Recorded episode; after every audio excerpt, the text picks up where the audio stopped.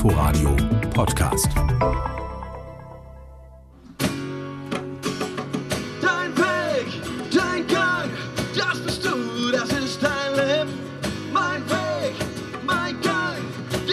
Ein Konzert, ein richtiges Konzert. 50 Bierbänke stehen auf einer Wiese neben dem alten Hofgebäude verteilt. Zwei Leute pro Bank sind erlaubt, also insgesamt 100. Sonntagnachmittag, die Sonne brutzelt, Kinder hüpfen nebenan auf einem Trampolin. In einer Ecke stehen ein paar grüne Bauwagen, ein verlassenes Treckeranhängergestell. Ein Hund läuft zwischen den Leuten hin und her.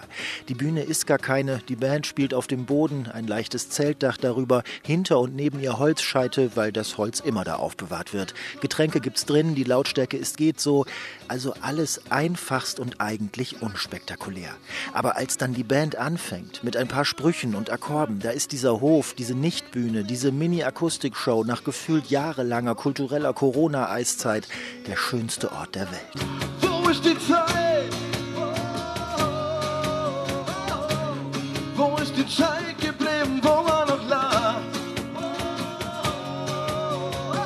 Viva aus Neustadt an der Aisch sind eine total nette Deutschrockband. Vier nicht mehr ganz junge Männer, musikalisch irgendwo zwischen Peter Maffay, Achim Reichel und den bösen Onkels. Bestens gelaunt verarscht der Sänger um seine Mitmusiker. Der Bassist sei zu alt, der Gitarrist habe ein Pferdegesicht und der Schlagzeuger kann nicht mal vier einzählen. Alle lachen.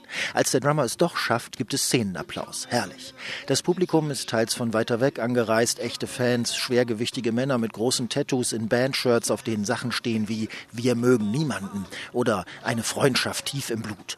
Kommt böse und martialisch daher, aber das Publikum ist genauso wie die Band völlig harmlos. Keine Ahnung, warum die so auf hart machen. Aber sie klatschen und wo ho ho ho ho an den richtigen Stellen, als wären wir in der Mercedes-Benz Arena. Ein Traum. Wieder mal gefreut, wieder mal enttäuscht, wieder mal am Weg, wieder schon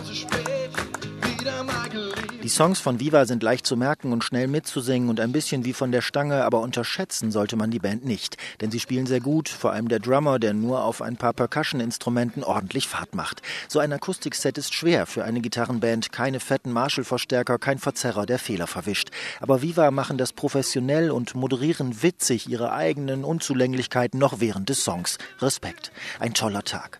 Kann das bitte so weitergehen jetzt? Kein Stream, kein Video der Welt kann so ein Erlebnis ersetzen. Bitte, ach bitte, mehr davon.